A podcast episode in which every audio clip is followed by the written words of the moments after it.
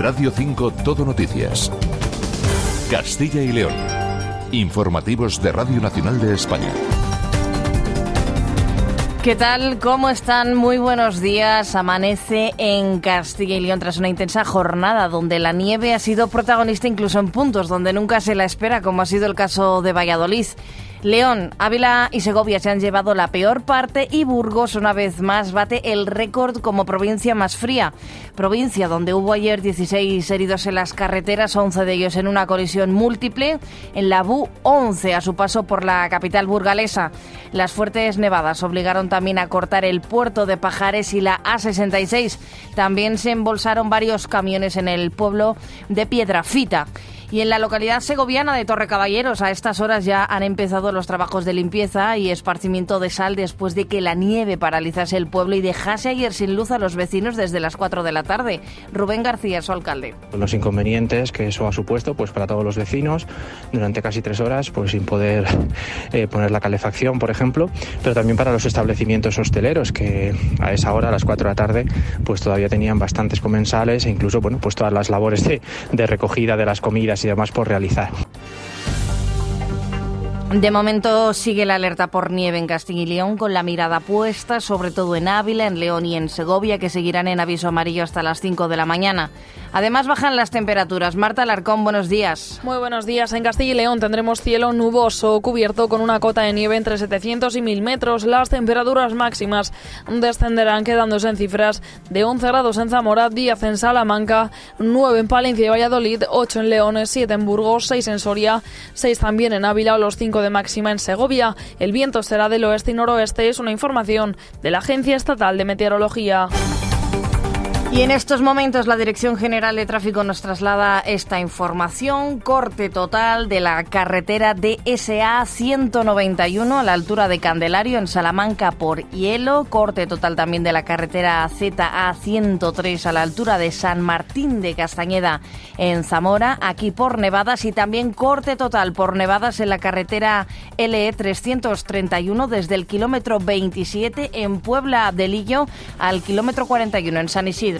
Como decimos, también por Nevada, cojan el coche hoy lo justo y necesario. Reciban un gran saludo de todo el equipo de Radio Nacional de España aquí en Castilla y León. Saludos de Andrés Briongos desde la parte técnica y al micrófono Laura Macías. Seguimos.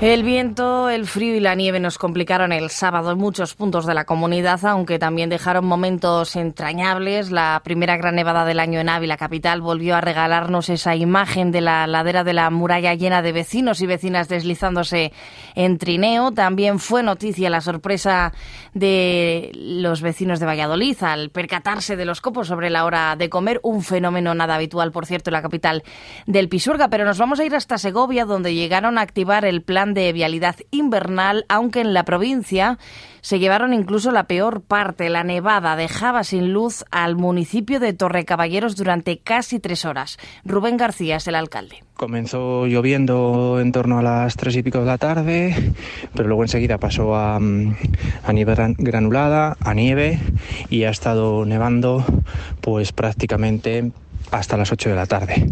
Eh, ha habido momentos muy complicados porque además a las 4 de la tarde se, se, fue el suministro eléctrico y no se recobró el suministro hasta las 7 menos cuarto. Hemos estado dos horas y tres cuartos, prácticamente tres horas sin luz. A estas horas ya han comenzado los trabajos de fundentes por la zona y aledaños después de una jornada maratoniana, como decimos, con las excavadoras sacando nieve incluso hasta las 10 de la noche.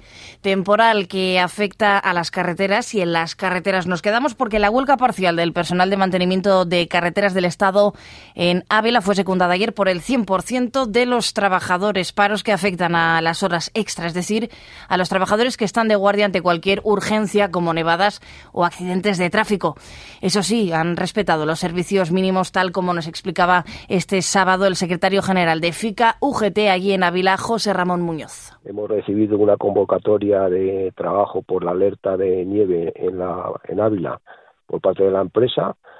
Respetamos los servicios mínimos y el servicio de guardia y retén, pero todos los trabajadores fuera de la jornada laboral que eh, han acudido a la puerta esta mañana para llevar a cabo la huelga como te comento, es un 100% de apoyo, no han entrado a trabajar.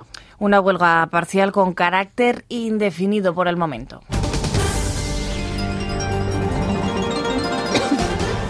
Y hoy en Burgos, la plataforma por el tren directo ha convocado a los vecinos de Aranda de Duero a una marcha esta tarde en el municipio madrileño de Robregordo para reivindicar que la línea Burgos-Aranda-Madrid sea incluida en la red europea de transportes. Antonio Linaje es el alcalde de la capital ribereña. Los arandinos es que los ciudadanos estamos muy hartos, muy cansados de ver cómo el mundo prospera y nosotros no, cómo cada vez tenemos peores infraestructuras y en concreto el ferrocarril es una de ellas que es eh, imprescindible para nuestra ciudad, para nuestra comarca, para toda nuestra provincia. Hay que estar en estas manifestaciones, simplemente pidiendo lo que es justo para nosotros. Y si no se consigue en esta manifestación, se conseguirá en la siguiente. Y si no en la siguiente, de la siguiente, de la siguiente. Porque es algo totalmente imprescindible. Como decimos, la marcha partirá a las cinco y media de la tarde desde la Plaza Puerta del Sol de Robregordo hasta la estación de ferrocarril de dicha localidad. Y nos vamos ahora hasta Palencia porque Baltanás, la capital del Cerrato palentino, acoge hoy la cuarta feria de la trufa, jornada de degustación, exhibición y formación sobre un cultivo que va cogiendo fuerza en la comarca y nuevas alternativas micológicas para la agricultura. A día de hoy, una veintena de productores cultivan 300 hectáreas de encina micorrizada con trufa negra allí en el Cerrato, aunque también se va a presentar la trufa blanca del desierto, la turma, en una ponencia a cargo de Iván Franco. De alto valor y de y sobre todo que está muy además muy orientado a, las nuevas directivas europeas, ¿no? agroambientales, que son cultivos que no requieren fertilización, son son cultivos totalmente sostenibles. Y sin salir de esta provincia, en Guardo, en plena montaña palentina, se da la bienvenida hoy a la décima edición del Certamen Nacional de Teatro Aficionado. Participan cinco obras seleccionadas de más de un centenar que se han presentado y desde hoy hasta el próximo 7 de abril sobre las tablas del Auditorio Municipal de Guardo, compañías de Valladolid, de Asturias, de Orense, Ciudad Real y León, además de la clausura con María Galeana, que recibirá este año el premio Amigo de honor. Manuel Dos Santos es el director de AMGU y defiende el teatro amateur, que no es, dice, teatro pequeño. Efectivamente, nosotros siempre, muy buena apreciación, que antes lo, comentábamos, ¿verdad, Patricia? Eh, son grupos de teatro amateur, porque es esa apuesta de, grupos que no se dedican profesionalmente a esto, que en Palencia hay unos cuantos, eh, pero bueno, eh, no tiene nada que envidiar muchas veces al profesional. Y en deportes hoy les contamos que estamos pendientes de la boxeadora vallesoletana Isabel Rivero, que buscará revalidar el título europeo de peso mínimo de boxeo ante la asturiana Minerva Gutiérrez, una velada que se podrá seguir desde la cúpula del Milenio en Valladolid, donde se disputarán, previo a este combate profesional, otros cinco amateur. Escuchamos a la campeona de Europa, Isa Rivero tres títulos en menos de un año está siendo una locura. Decía Maite que porque tenía que ser tan rápido que si no, no, podía disfrutar un poco del título.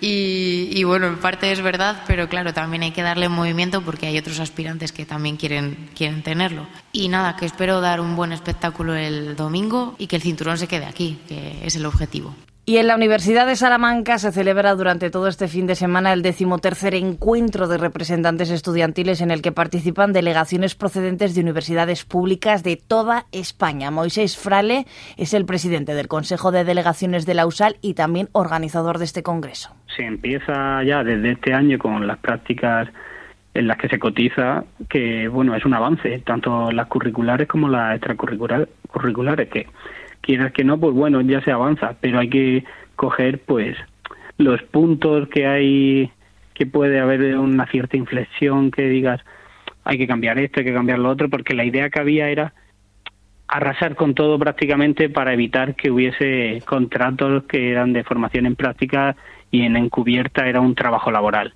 Dices que no me quieres porque soy pobre, más pobre es la cigüeña y duerme la